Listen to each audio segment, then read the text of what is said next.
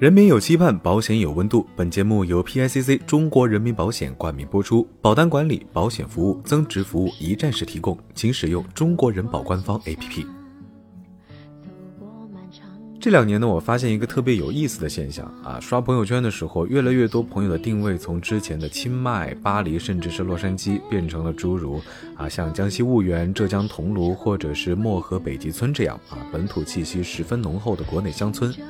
无论是全家出行、亲子旅游，还是说一个人说走就走的旅行，越来越多的人把国内的景点，尤其是这种远离城市喧嚣的田园乡村，作为了自己的首选。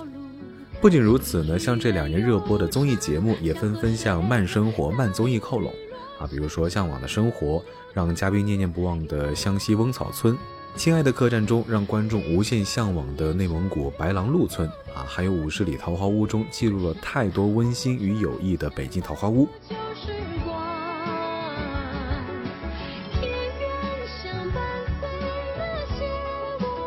这个现象很有趣啊，因为相比于境外出游，人们越来越倾向于国内游，而在国内景点选择上呢，相比繁华喧嚣的城市景观，大家更愿意去到离自然怀抱更近的农村游玩。啊，说实话，我是并不觉得奇怪，相反，我心中涌起一股暖流，因为我觉得这是一种强大的民族文化自信正在建立，啊，我们国家的软实力也在飞速的提升，作为中华民族的自豪感呢，也是油然而生。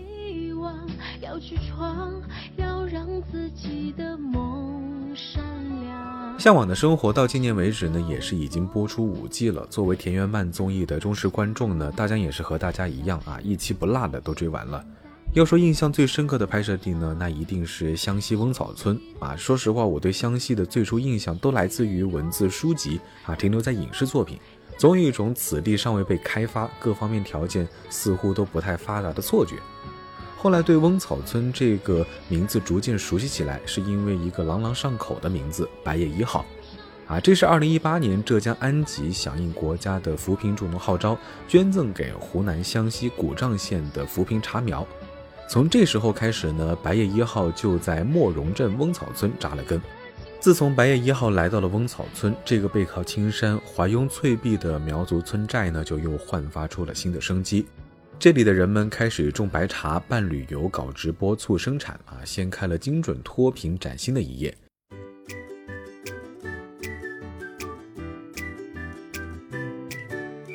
直到在向往的生活中看到宽敞的大路交错纵横，整齐的梯田错落有致，甚至连村民家中养的大白鹅和小黄狗都有自己的新衣服的时候呢，说实话还是被完全震撼到了。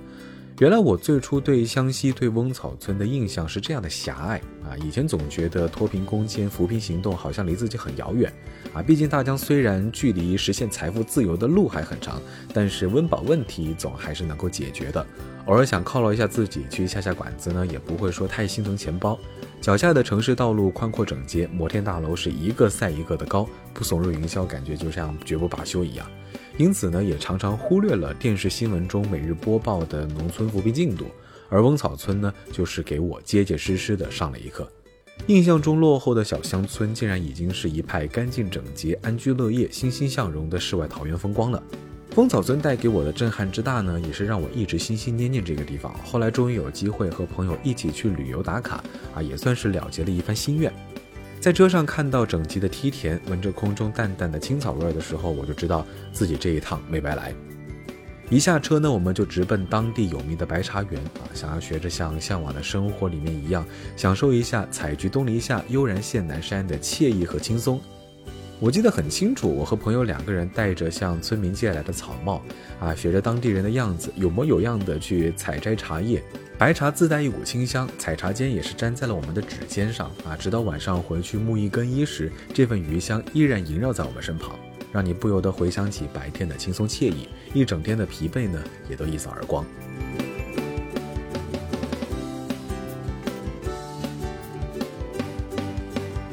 我们选择住在村中村民自建的民宿里面啊，想要拉近和大自然的距离。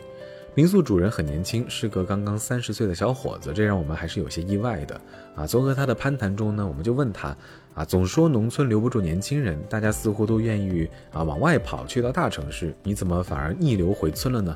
啊，他也是笑着跟我们耐心的解释说，往常年轻人不得不往外跑，是因为村子里面交通闭塞，环境呢又过于原生态，技术和经济都跟不上，所以年轻人没办法，只好背井离乡。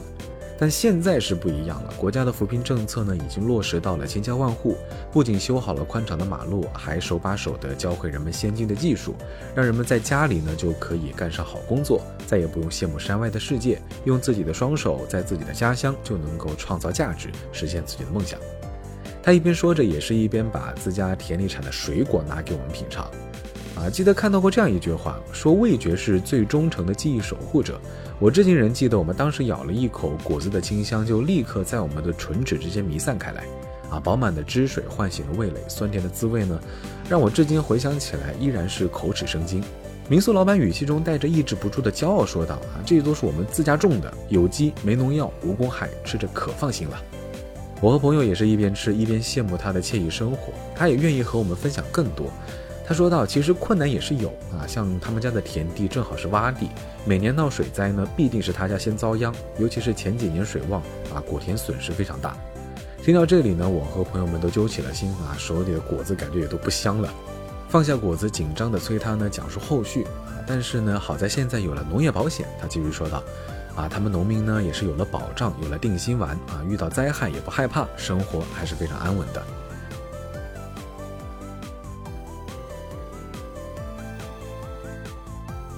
我们也是就这样攀谈到了傍晚，天渐渐黑了啊，于是呢，我们就一起去采购食材，准备晚上做一顿大餐。在城市待久了，我和朋友对农村的有机蔬菜真的是非常的感兴趣，逗留在集市上农。逗留在集市上，村民们自己挑着扁担，从自己菜园里采摘下来的新鲜蔬菜中间，啊，感觉看什么都是新鲜的。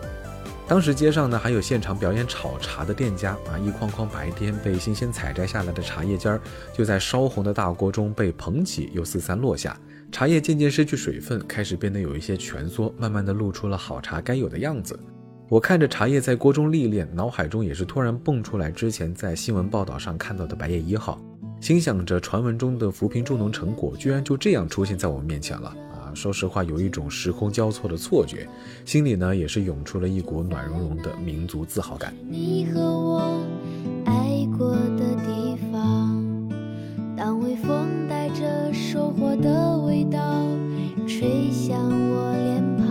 这次旅行其实给大江带来的记忆还是非常深刻的，因为它不止颠覆了啊大江对于农村贫困落后的固有刻板印象，也是切身体会到了我们国家对于扶贫助农做了相当大的努力，成绩也是如此的喜人。作为中华民族的一员呢，我真的还是非常骄傲的。在和民宿老板的促膝长谈中，也是让我关注到了一个细节啊，就是人祸可避，但是在天灾面前，我们还是非常的渺小又无力。因此呢，为自己家人添置一份可靠的保险还是非常重要的。而中国人保呢，就是我们十分可靠又值得信赖的选择。中国人保持续为乡村建设做出贡献啊，给人民带来负责任的服务，为国家的繁荣昌盛和百姓的安居乐业保驾护航。阳光下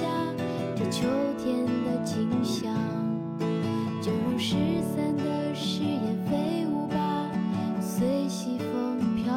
中国山川秀丽，地大物博，行走在祖国的土地上啊，心中的民族自豪感真的会是油然而生。而作为中华民族的一份子，我们也有义务对自己好一点，为自己加一份保障。我们的小家甜蜜了，安稳了，有了可靠的保障，咱们国家呢，自然就更繁荣、更昌盛，国家力量也更有保障。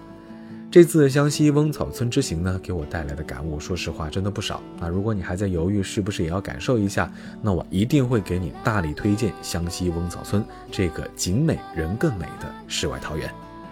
好了，本期节目到这里就先告一段落了。我是你们的老朋友主播大江，感谢收听本期行走的背包，我们下期节目再见，拜了个拜。